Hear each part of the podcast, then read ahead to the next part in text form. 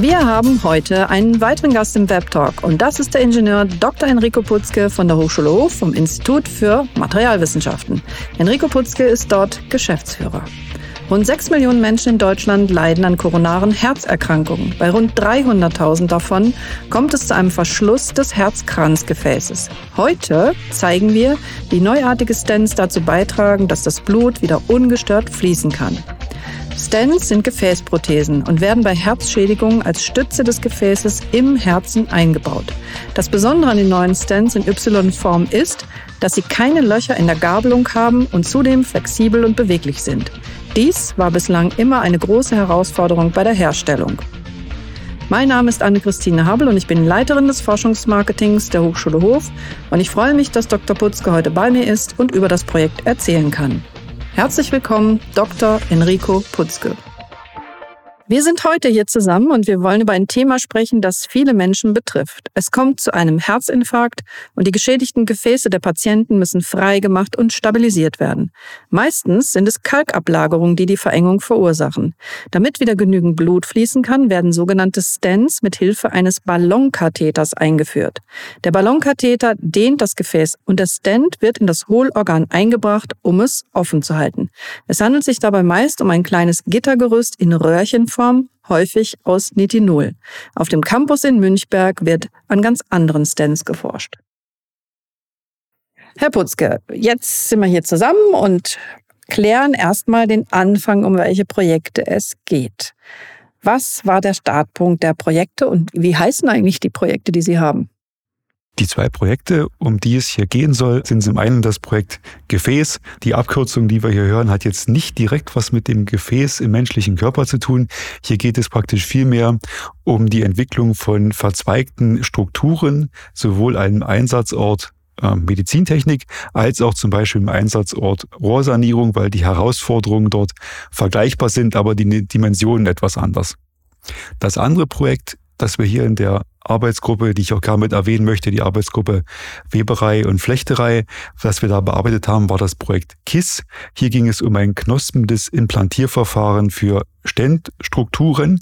Und hier ist schon ein kleiner Hinweis mit drin äh, verborgen, was die Besonderheit an diesen Verfahren ist, denn es geht hier sozusagen um knospende Strukturen, also um Strukturen, die sich verzweigen. Dieses Knospenverfahren beschreibt Verfahren, wo ich aus einer textilen Struktur eine weitere abzweige in einem kontinuierlichen Prozess.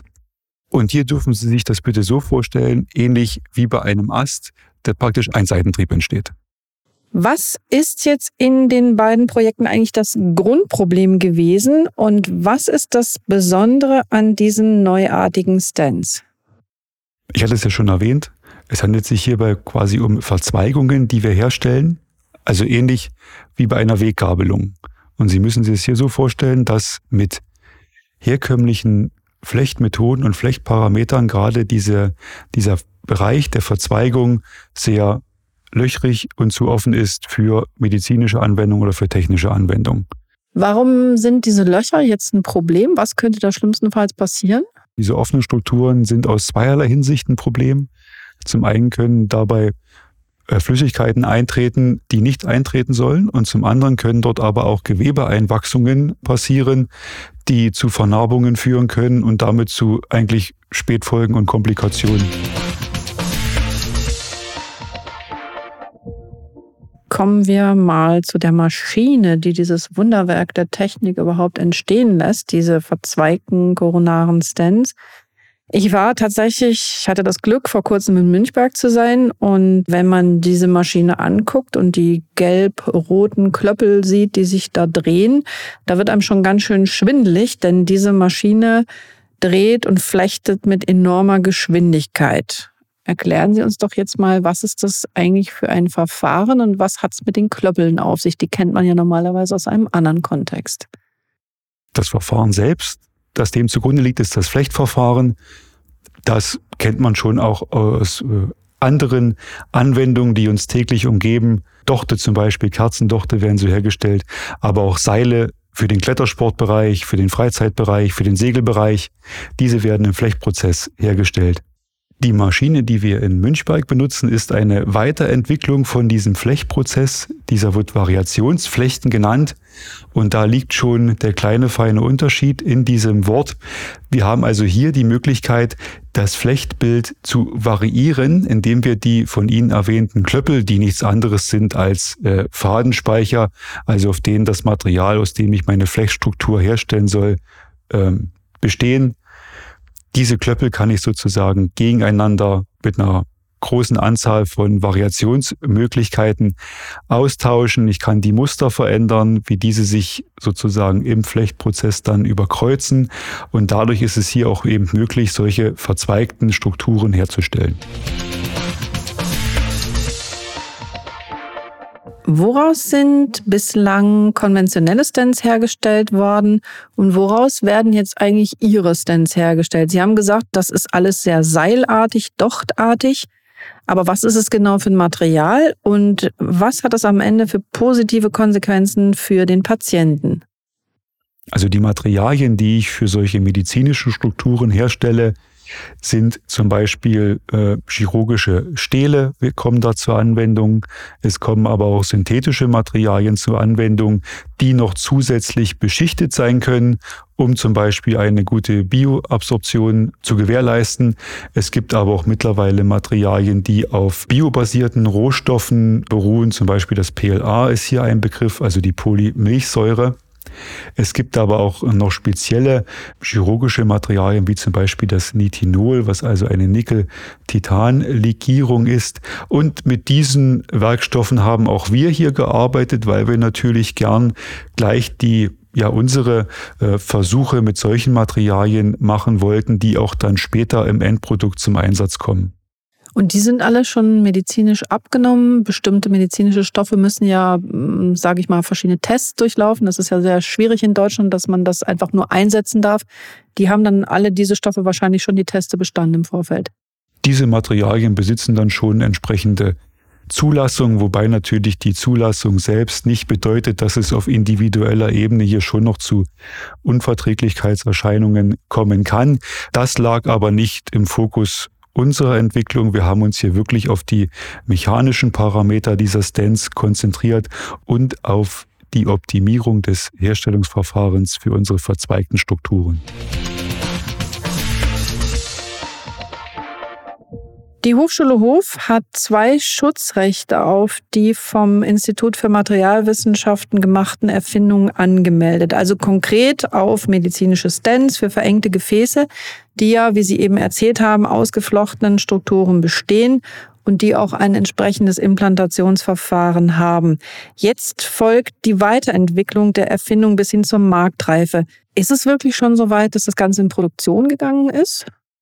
Wir haben mit unseren zwei Projekten erst einmal die Grundlage gelegt, dass ich solche ähm, Implantate kontinuierlich herstellen kann in einem auch reproduzierbaren, also nachstellbaren Prozess. Diese Stents, die hier entstehen, dann auch am Objekt, also in, in situ, äh, in ersten Versuchsreihen auszuprobieren. Das war nicht Kern dieser zwei Projekte. Da müssen wir uns auch noch infolgedessen andere Partner suchen, die gerade im Bereich solcher Medizinprodukte, was die Erprobung angeht, was die Zulassung angeht, einfach mehr Erfahrung haben und auch was die Durchführung solcher ja, Versuche, so muss man sie ja nennen, etwas mehr Erfahrung besitzen, denn man muss ja da zum Beispiel auch äh, ethische Fragen beachten ähm, und da brauchen wir wirklich noch dann später andere Partner dazu, um auch dann hier Aussagen zu treffen.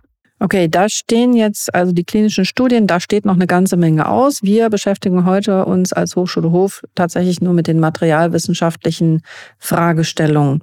Insbesondere die vorgestellte Flechttechnik wird sehr spannend sein und sie wird auch zeigen müssen, dass die Stents nicht nur in die ja tatsächlich sehr filigranen Gefäße vorgebracht werden können, sondern dort auch die nötige Expansionskraft entwickeln. Wir sprechen da auch von einem Rückstellverhalten.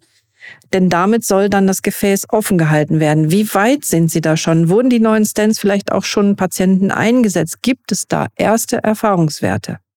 Das Besondere beim Rückstellverhalten ist, dass uns hier nicht unbedingt nur die Flechttechnik weiterhilft oder betrachtet werden muss. Wir müssen diese Stents für das Rückstellverhalten auch noch einer Temperaturbehandlung unterziehen.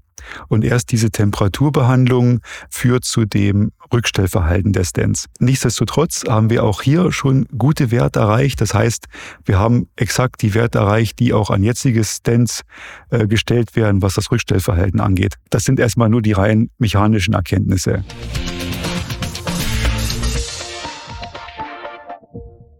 Früher hat man die Stents ja per Hand zusammengebaut. Das ist aber natürlich sehr schwierig und für dünne Gefäße auch wirklich nicht so gut geeignet, hat sich herausgestellt. Dann wurde es irgendwann maschinell. Es geht also immer weiter. Und ich finde es jetzt tatsächlich interessant an dieser Stelle zu wissen, das habe ich in den Vorbereitungen gemerkt, dass die ersten Stents, halten Sie sich das vor Augen, erst in den 70er Jahren entstanden sind, 1970er Jahre. Deswegen die Frage, Herr Putzke, an Sie. Wie neu ist jetzt eigentlich die Technik der Stents, mit denen Sie arbeiten? Neu ist hierbei, dass wir praktisch mit einem kontinuierlichen Verfahren arbeiten. Das heißt, wir stellen zunächst ein Seil her, was sich an einer definierten Stelle aufteilt und wieder zusammengefügt wird. Und genau dieser Prozess wiederholt sich beliebig oft.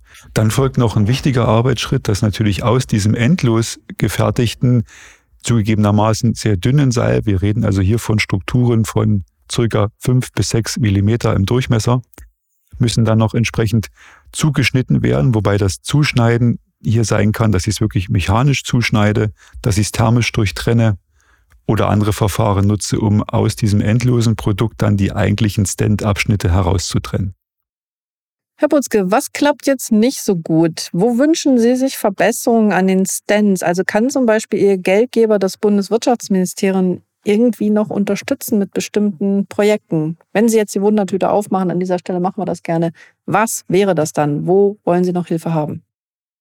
In dem Fall würden wir den Fokus ganz klar auf das Thema der korrekten Endenversiegelung legen, denn dieses Thema muss durchaus noch einmal genauer betrachtet werden da wir natürlich auch nicht möchten, dass so ein gut funktionierender Stand, was das Rückstellvermögen zum Beispiel angeht, nicht vielleicht doch ähm, zu einem Austausch gebracht werden muss, weil die Enden unkontrolliert in das Gewebe einwachsen oder zu Verletzungen an den Gefäßen führen.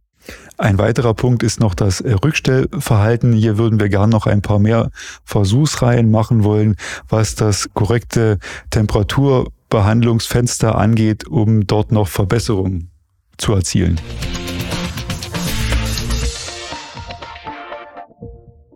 Der Gesundheitsbereich und die Forschung für den Menschen sind natürlich große Themen. Sind jetzt im IFM weitere Forschungen in diesem Bereich angedacht? Wir haben ja über das Thema bioresorbierbare Stents gesprochen.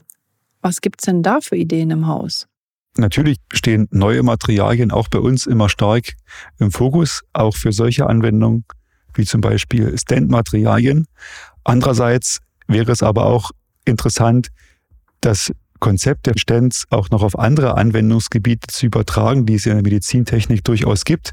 Zum Beispiel Stents im Bereich Magen-Darm oder auch Speiseröhrenanwendungen. Also hier ganz einfach nochmal über andere Dimensionen nachzudenken. Diese Stents mit denen wir uns jetzt befassen, die liegen eher im Millimeterbereich. Diese anderen Stents liegen dann eher im Zentimeterbereich und daraus ergeben sich nochmal ganz andere Herausforderungen und auch wieder Entwicklungsansprüche. Das Institut für Materialwissenschaften organisiert auch eine große internationale Tagung in Hof, die Fließstofftage. Also ich finde, das ist ja ein absolutes Muss, da müssen wir jetzt auch nochmal drüber reden. Und ähnlich wie bei den Stents geht es ja dort auch um medizinische Themen, nämlich Fließstoffe. Stichwort Masken. Was steht denn dieses Jahr konkret auf dem Programm? Erzählen Sie uns ein bisschen darüber. Dieses Jahr sind natürlich Themen wie Nachhaltigkeit und Ressourceneffizienz ganz hoch im Kurs bei den Fließstofftagen bei denen wir mittlerweile die 35. Ausgabe erreicht haben. Die Veranstaltung selbst wird Ende September stattfinden, am 20. und 21. September in Hof. Neben den schon erwähnten Thematiken wie eben Ressourceneffizienz steht natürlich aber auch der Technologie- und äh, Ergebnistransfer in beide Richtungen stark im Fokus. Weitere Themen sind natürlich aber auch die Implementierung von biobasierten und biologisch abbaubaren Ausgangsstoffen für die Fließstoffindustrie. Das ist also eine internationale Tagung. Aus wie vielen Nationalitäten kommen denn die Teilnehmer und Teilnehmerinnen? Und wie groß ist sie eigentlich? Wie viele Menschen kommen? Die Tagung ist mittlerweile und auch schon seit vielen Jahren sehr international aufgestellt. Und es werden auch hier wieder mehrere hundert Personen erwartet, die in der Freiheitshalle hoffentlich genügend Platz finden. Zum Schluss, das ist immer die eher persönliche Frage. Machen Sie selber Sport, um einer Herzkrankheit vorzubeugen? Wir sind natürlich nach dem Gespräch heute alle etwas sensibilisierter und die Frage lautet schlicht und ergreifend, was empfehlen Sie uns, was sollten wir tun oder vielleicht auch lassen? Was machen Sie selbst? Also Sport ist natürlich in der Freizeit schon ein, ein wichtiges Thema, allerdings eher mit dem Fokus für das persönliche Wohlbefinden. Und das soll natürlich auch dann der Gesundheit ähm, keinen kein Abbruch tun. Auf mich selbst bezogen, was ist das? Natürlich witterungsabhängig. Ab dem Frühling bis zum Herbst ist da ab und zu auch mal Mountainbiken mit dabei. Ähm, Im Winter geht's in die Berge, Alpinen, Skisport, Touren gehen, Abfahrten. Ähm, Natürlich muss das auch was sein, was jedem liegt. Eine kleine Aktivität ist sicherlich äh, nie das Verkehrteste, kann ich auch jedem empfehlen.